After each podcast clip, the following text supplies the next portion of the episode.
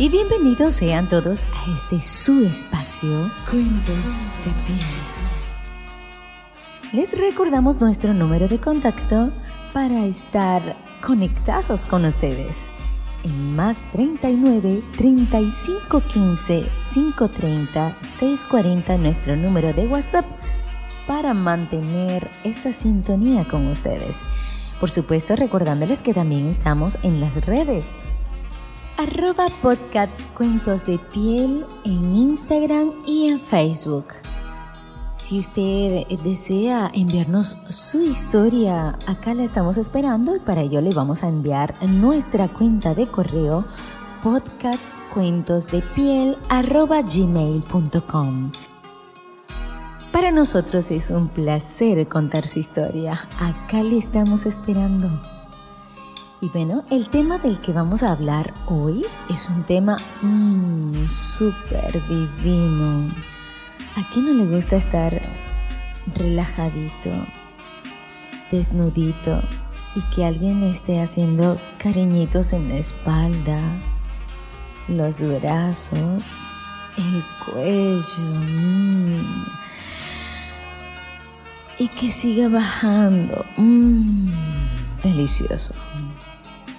Pues sí, nuestro tema de hoy habla precisamente de la relajación los masajes, la importancia de que te hagan un buen masaje y vamos a tener algo extra.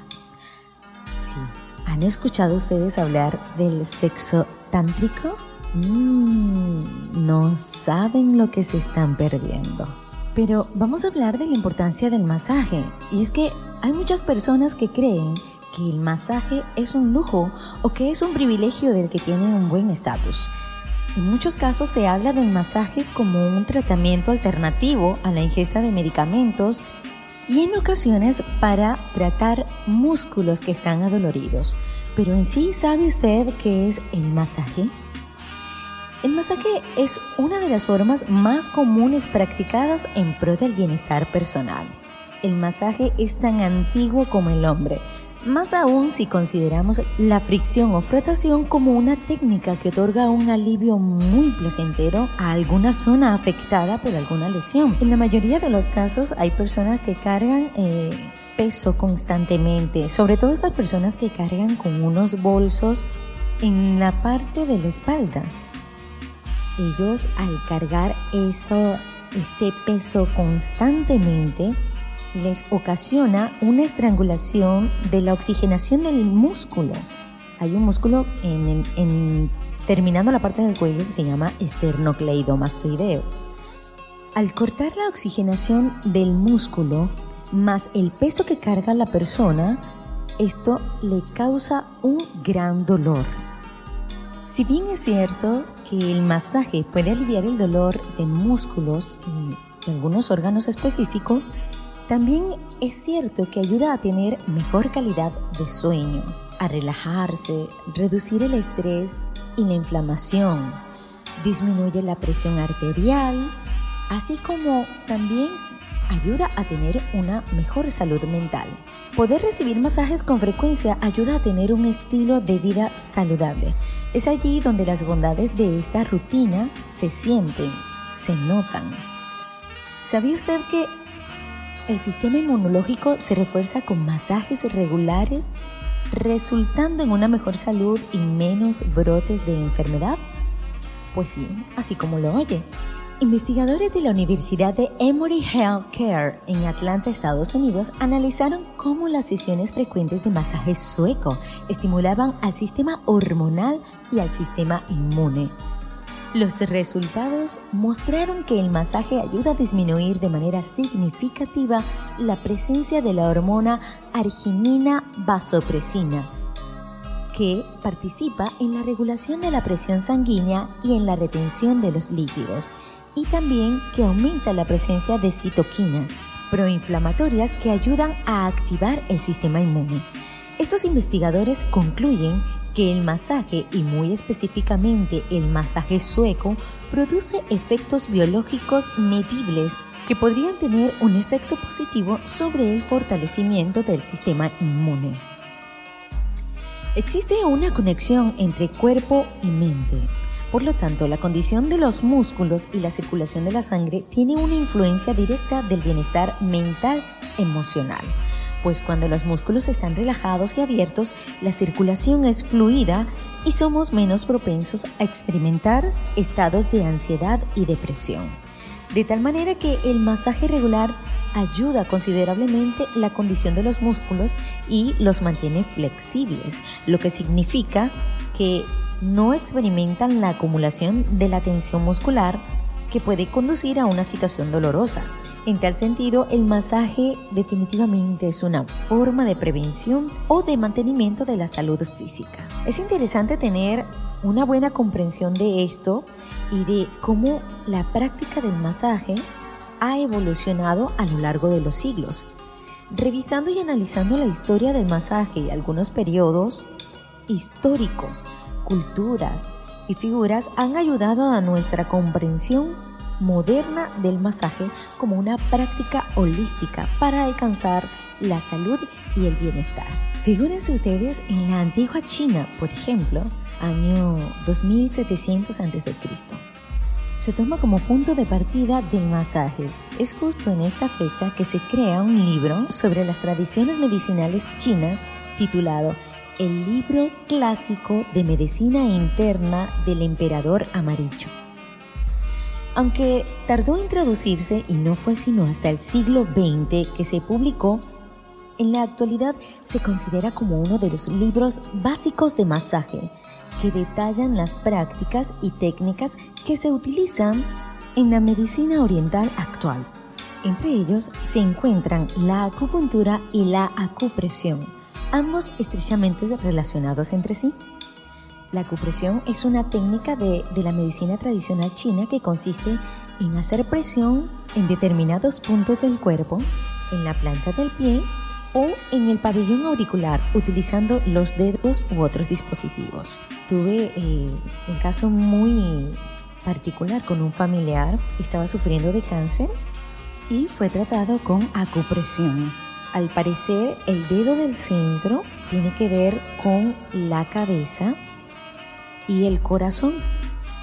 Los dos dedos que le siguen tienen que ver con los brazos y los otros dos que vienen siendo el meñique y el índice con los pies, las extremidades inferiores. Este médico que atendió a mi familiar hacía presión en una zona específica cuando ella decía en qué zona del cuerpo le dolía. Era una cosa mágica. Ella se aliviaba el dolor solamente haciéndole presión.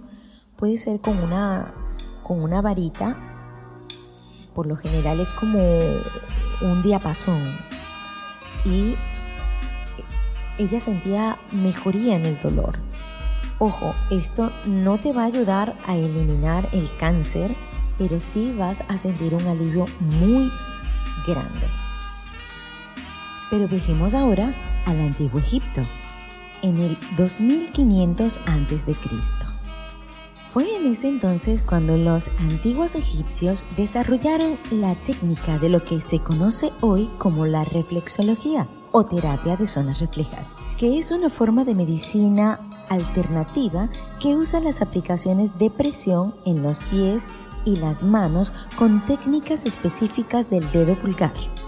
Todo esto se hace sin el uso de aceite. Precisamente esta técnica se basa en la idea de que el cuerpo tiene puntos en los pies que se reflejan en todos los órganos del cuerpo. Pero sigamos nuestro recorrido hasta Japón y hablemos del masaje japonés.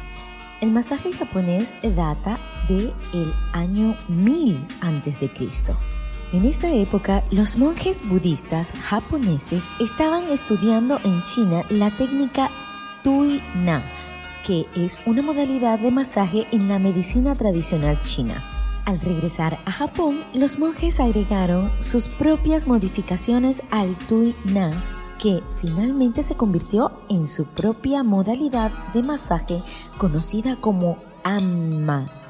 Durante la década de 1940, Amma junto con técnicas de masajes de otras modalidades fueron codificadas por Tokuhiro Namikoshi en lo que ahora conocemos como el shiatsu o digitopuntura que es una medicina alternativa originaria de Japón, actualmente considerada en España como pseudoterapia, siendo la recopilación de diversas técnicas tradicionales, pero a diferencia de otras terapias, solo se usa la palma de las manos y los pulgares. Pero sigamos nuestra travesía. Vayamos a la Grecia antigua, 800 al 700 a.C.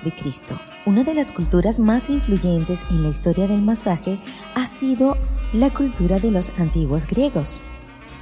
Debido a que los griegos tenían una fuerte inclinación al mantenimiento de una cultura física óptima, no era de extrañarse que el masaje fuera una práctica común.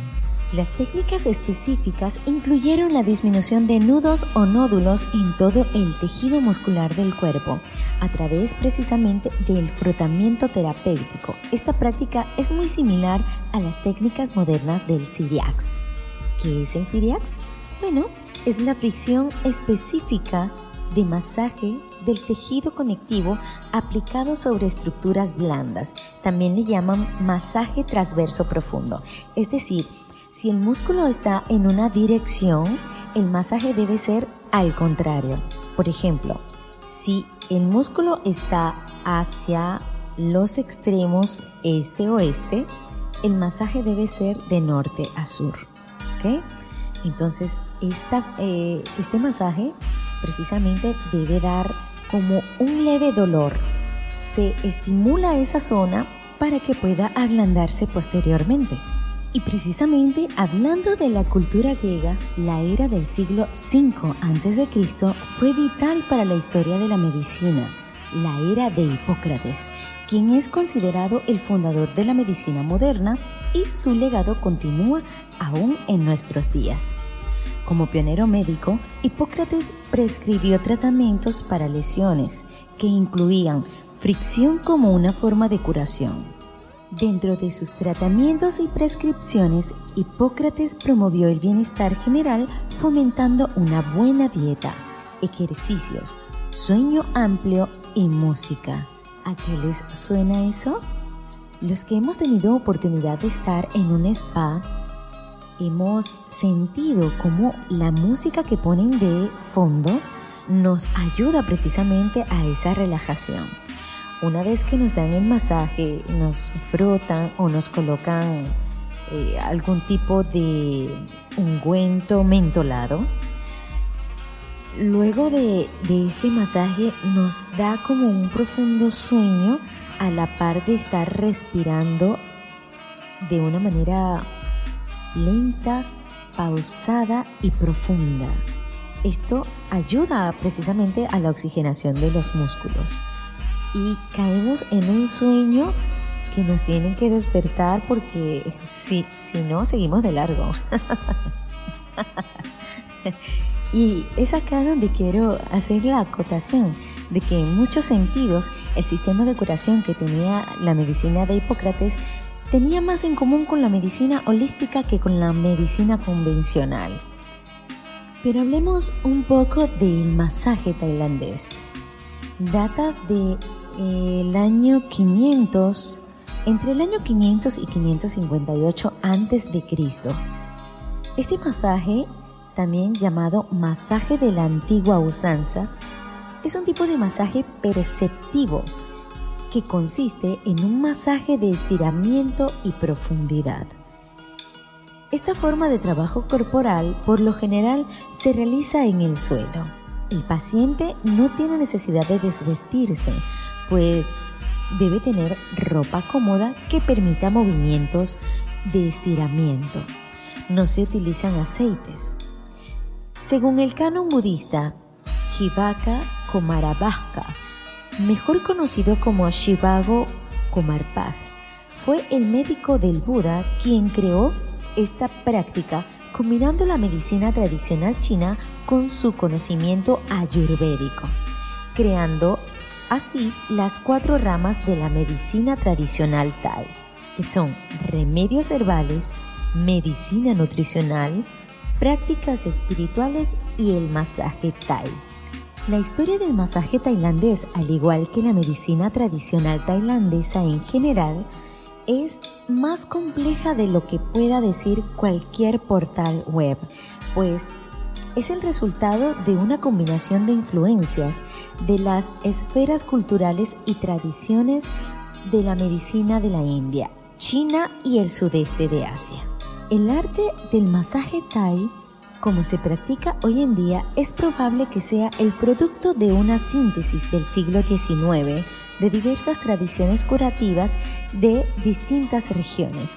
Incluso, hoy en día hay una considerable variación de una a otra región de Tailandia que hace que no haya una rutina o un marco teórico único que sea universalmente aceptado por los masajistas.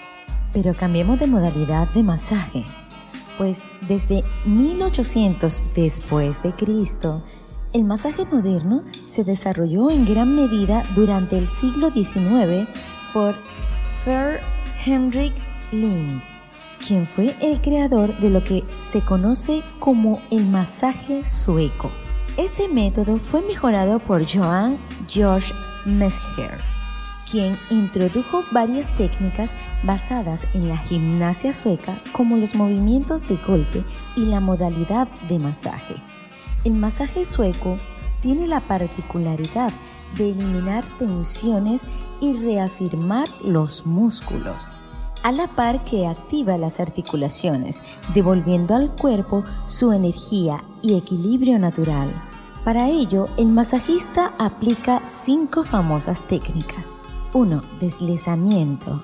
2. Amasamiento. 3. Vibración. 4. Percusión. Y 5. Fricción. Es un masaje con múltiples beneficios, pues relaja el cuerpo y mente, alivia dolores musculares, mejora la circulación linfática y efecto drenante, elimina toxinas y estimula la piel, entre otros. Pero hablemos de la quiropraxia. La quiropraxia se centra en la salud de la columna vertebral, las articulaciones y los músculos, y se basa en el principio según el cual cualquier desajuste de la columna afecta el mal funcionamiento del organismo. Una mala función vertebral puede conducir a una irritación de los nervios que rigen la postura y el movimiento. Esta tensión sobre los nervios espinales, bien sea causada por un accidente, mala postura, una dieta deficiente o falta de ejercicio, ansiedad, puede provocar dolor y enfermedad. Daniel David Palmer fue el fundador de la quiropraxia en 1895. Trató la sordera de su conserje mediante un realineamiento de algunos pequeños huesos en la columna. Fascinado por este descubrimiento, se mudó de su país de origen, Canadá, a Estados Unidos, donde estableció los principios de la quiropraxia. Su premisa es el dolor y la enfermedad son el resultado de una excesiva presión sobre el sistema nervioso por parte de factores de tipo mecánico, químico o psicológico. Pero devolviéndonos un poquito en el tiempo, en el año de 1500 a.C., surgió una práctica hindú de la medicina ayurveda. ¿Qué es la ayurveda? Es el sistema holístico y preventivo de salud desarrollada en la India hace unos 4.000 años. Es una palabra en sánscrito que significa ayus, significa vida, y Veda significa conocimiento. Por lo tanto, Ayurveda significa conocimiento de la vida. Ayurveda nos proporciona las herramientas para aprender a crear una nueva realidad y pasar de la enfermedad a la salud y la armonía. Ayurveda junto con el yoga nos da las herramientas para levantar las limitaciones de nuestra mente y entrar en el reino del potencial ilimitado. El objetivo de Ayurveda es mantener la salud de las personas mientras éstas persiguen su evolución espiritual, pues parten de la premisa, la salud está ligada con el estado de ánimo y el estilo de vida. La actividad física, la alimentación, uso del tiempo libre, carga laboral y académica forma parte de este estilo de vida que necesitamos para lograr nuestra evolución. Precisamente para lograr una vida plena y la anhelada longevidad es necesario integrar equilibradamente un estilo de vida sano y un estado mental, emocional, armónico y en paz. El camino hacia la salud perfecta es el paralelo al camino hacia la iluminación. Lo que hace especial a Ayurveda es que procura enfocarse en la prevención, aunque también tiene gran interés en curar las enfermedades y desequilibrios del cuerpo y la mente. La medicina ayurvédica sostiene que la mente, el cuerpo y el espíritu están conectados y cuando una de ellas no funciona correctamente, afecta negativamente a los demás. Esta relación simbiótica explica cómo se ven y practican la salud, la enfermedad y la medicina. A continuación le dejamos una entrevista que le hicimos a una exponente de esta cultura ayurvédica y viene para hablarnos de toda la trayectoria que ella ha recorrido para lograr un equilibrio armonioso entre mente, cuerpo y espíritu. Esta evolución le ha ayudado a descubrir algo maravilloso para su completa felicidad lo que llamamos el sexo tántrico, pero que sea ella la que nos cuente. Carolina León, ella es venezolana y tiene un centro holístico, ¿sí? ¿Así está correcto? Un estudio holístico, sí. Eh, tú, donde tú haces ese trabajo es un centro holístico o es una, un spa. ¿Cómo lo llaman? Es un estudio es un estudio holístico. Estoy aquí, por cierto, en este momento. Ah, ok, rico. Pensé que estabas en tu casa. no, estoy aquí porque aquí tengo más. Aquí este estudio tiene una energía diferente. Tengo privacidad. Estoy con mi perra. Ay, qué rico, me encanta. Me la traje para que me hiciera compañía, sí, para que me hiciera compañía. ¿Y de dónde nace esta inquietud por estudiar eh, eh, la Ayurveda? Sí. Bueno, he pasado toda mi, yo toda mi vida la he pasado en la búsqueda de, de, la parte de la, de la, de la parte interior, ¿no? Toda mi vida en la búsqueda en la búsqueda de la verdad, de algo que me hiciera sentir bien, de algo que me sintiera estar en paz y de algo sobre todo que me hiciera, que me diera la respuesta a muchas preguntas, ¿no? como hizo Buda hace muchísimos años atrás, ¿no?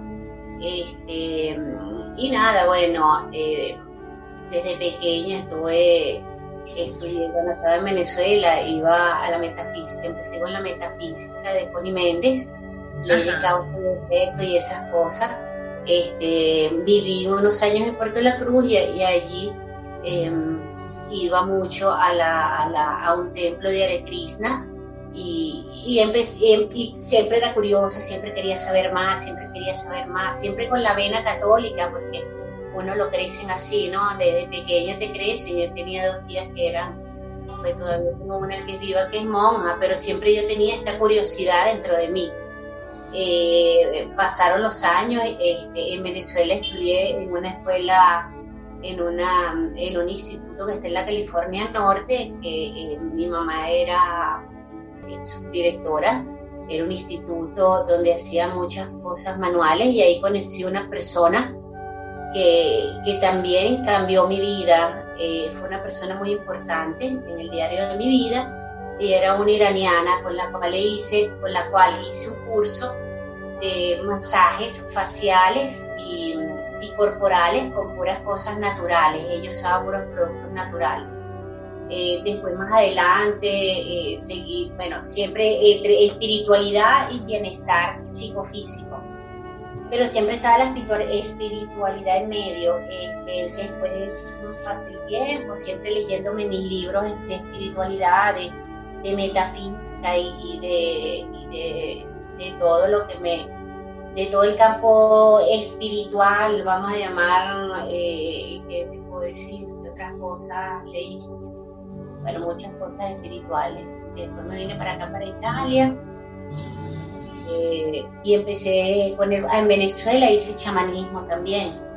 Este, me vine para acá, para Italia, y aquí en Italia estudié Ayurveda, que era el complemento de, de todas las cosas que yo había leído y me había informado anteriormente. La Ayurveda, eh, yo tengo en este centro holístico, empecé a estudiar hace aproximadamente como cinco años, pero ya, había, ya tenía un poquito de conocimiento porque yo este, hacía yoga, hacía Kundalini Yoga y hice muchos seminarios, entre los seminarios que hice de Kundalini Yoga, que es una yoga de moderna de los años 60, em, donde se canta, es un poco diferente a la otra, a la, tradicional, sería la yoga, canta y otra.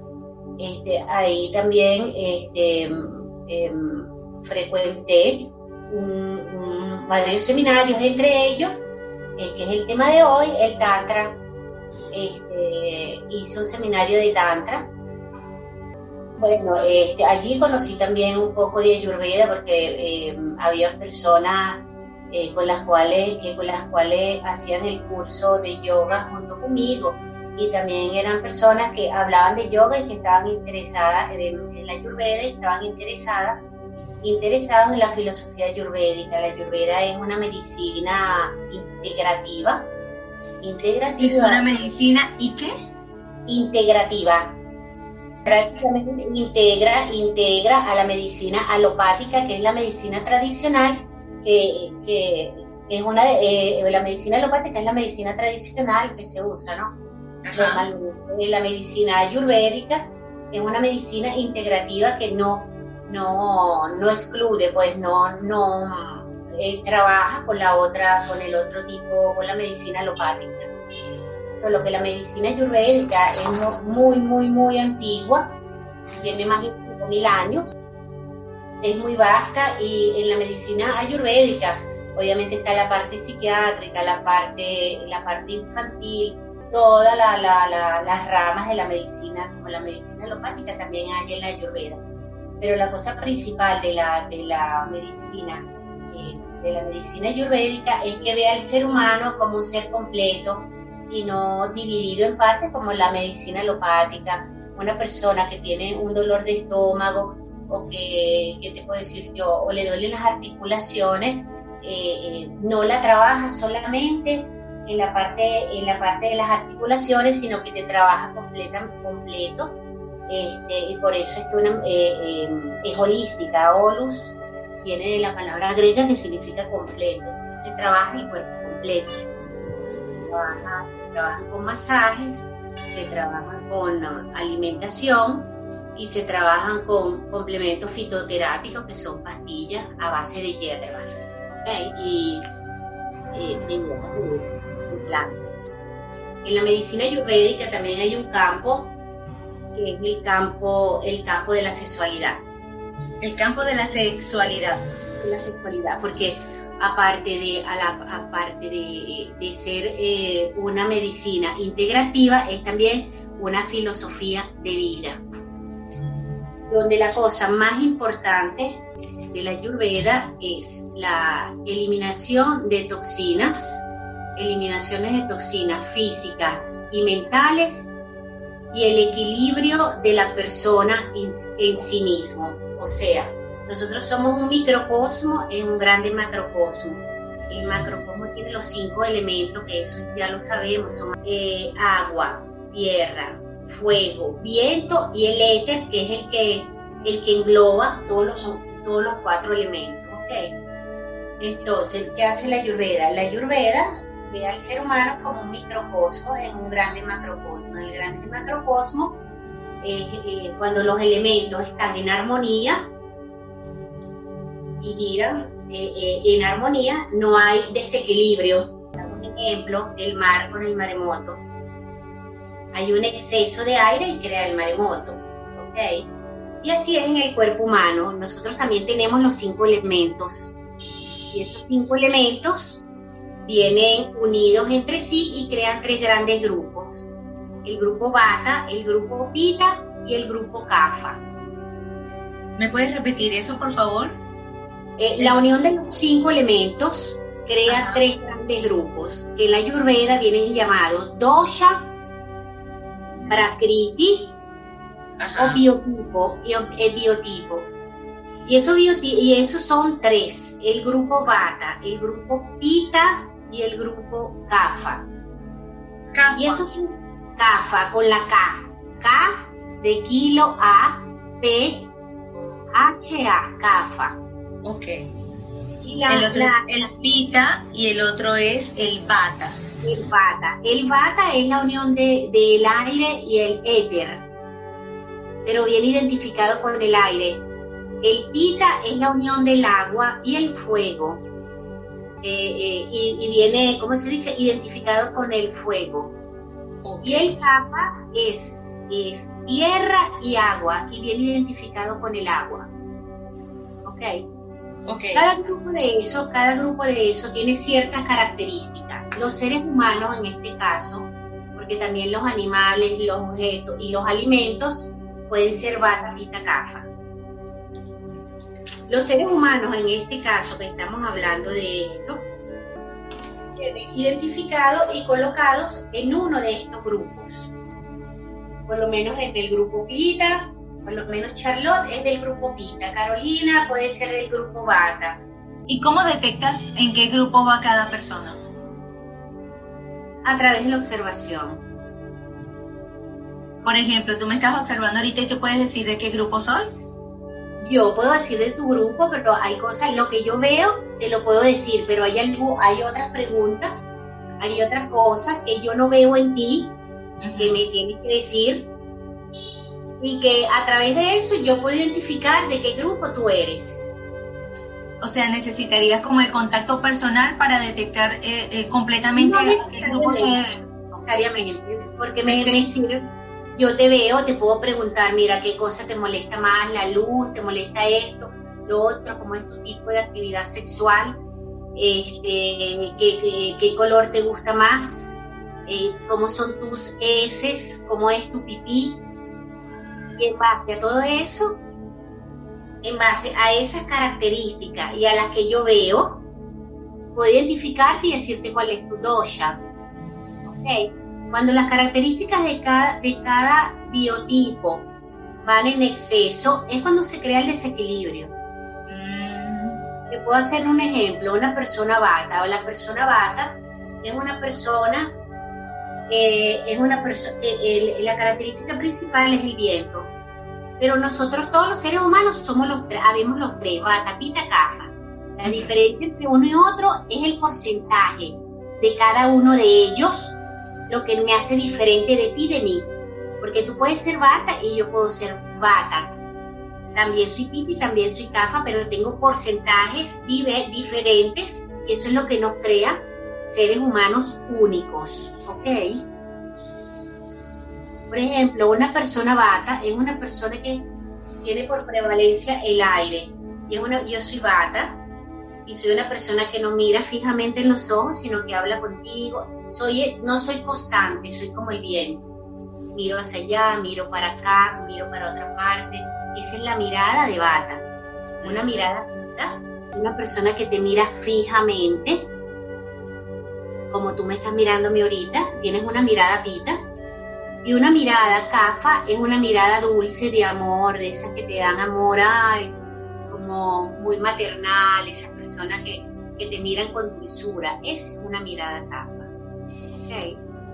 Y esa es una de las muchísimas características que yo te puedo decir, los labios como son de pita, de bata, de cafa. Y según las características yo identifico a la persona y en base a eso, veo cuál es el desequilibrio que ha, que tiene, Y en base a eso puedo hacer un masaje o un tipo de meditación, o le puedo dar un consejo cómo tiene que alimentarse, o le puedo dar un consejo como cuáles son los colores que lo, que lo calman. La ayurveda trabaja con el contrario.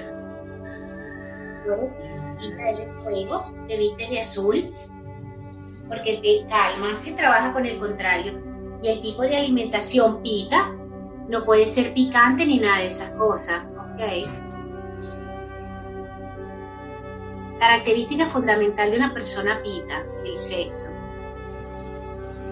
Y es donde vamos. Mmm, ¿quedaron con ganas? Si usted desea saber cómo terminó esta deliciosa entrevista, quiere saber cómo se logra el sexo tántrico? Pues es sencillo, usted solo tiene que visitar www.patreon.com slash podcasts cuentos de piel. A continuación, nuestro relato del día, el cual hemos titulado Vuelve a masajearme.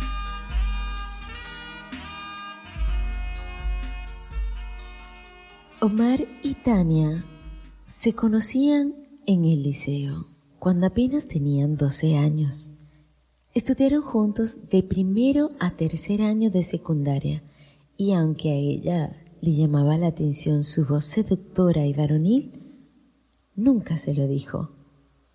Él nunca se atrevió a decirle cuánto le gustaba a ella.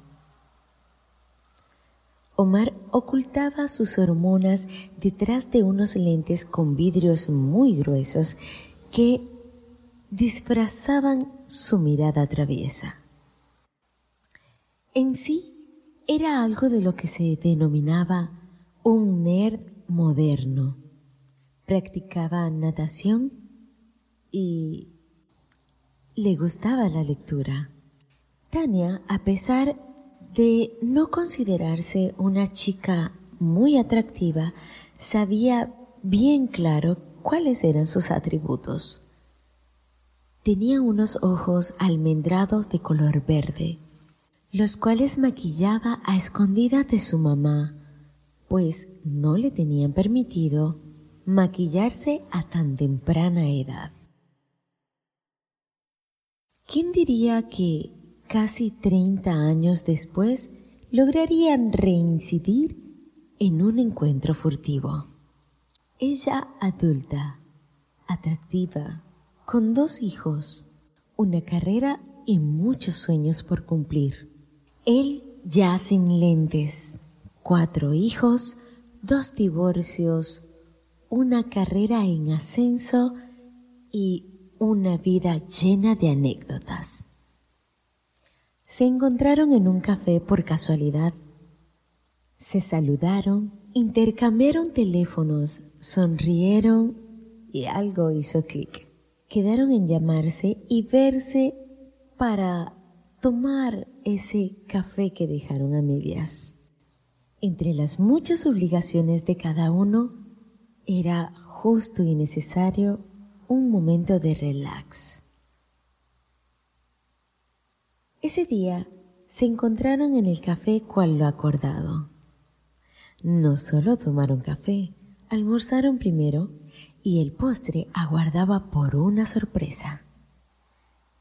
Trataron de hacer lo más resumido posible la vida en esos casi 30 años de cada uno.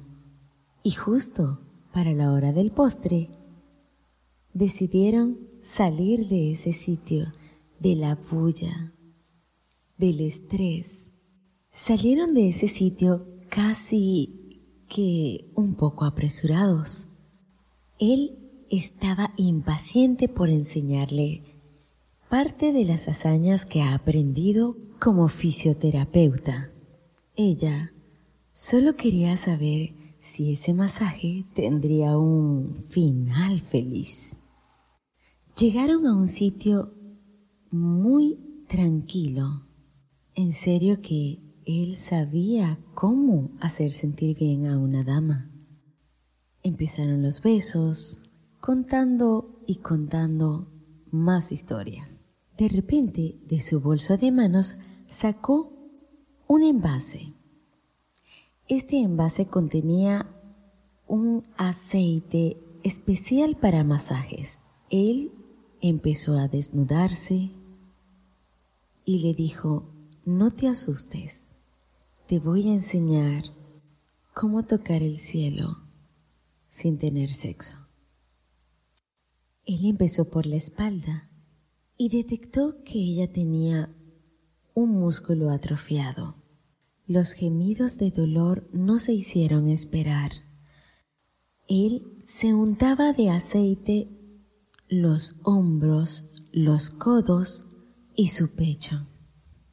De repente empezó a acostarse encima de ella, frotando su hombro en la zona afectada. Para ella, era extraño ver que una persona masajeara con todo su cuerpo. Ella solo sentía un placer inexplicable. Él definitivamente entregaba apasionadamente cada fricción, cada frote, cada masaje. La sensación de percibir toda su pasión a través de un masaje definitivamente la excitaba. Así que ella se fue de pícara y levantó la cola, estando de espaldas, a ver qué sucedía. Las caricias no se hicieron esperar. Mm, él empezó a frotar la entrepierna. Ella, totalmente desnuda, solo se dejaba llevar. Pero él era muy profesional. A pesar de jugar con su entrepierna, sus glúteos, no dejaba de masajear y era un éxtasis maravilloso. Ella solo gemía de placer. Era una sensación nunca antes sentida. Llegó el momento y él la volteó boca arriba. Una vez en esta posición, él continuó con su masaje. Esta vez estaban pecho con pecho, untados los dos de gel para masaje. Era un aceite delicioso y sentir cómo él transmitía tanta pasión a través de un masaje era algo que la dejaba a ella desconcertada. No deseaba que terminara el masaje, pero también quería probar ¿Qué tal era él haciendo el amor? El tiempo transcurría y ella solo quería detenerlo.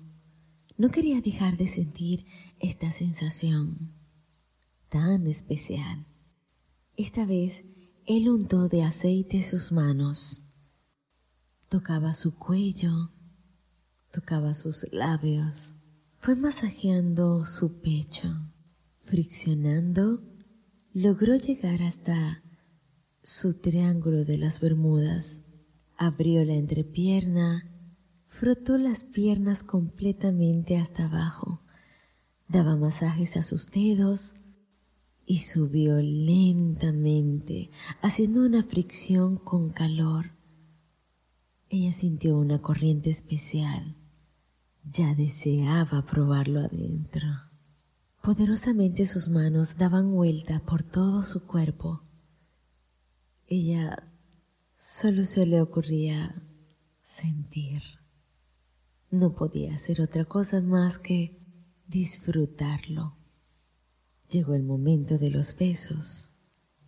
Y aunque ella no era exigente con el tamaño, sentía como que le faltaba sazón. Empezó la faena y entre besos y caricias se daban amor.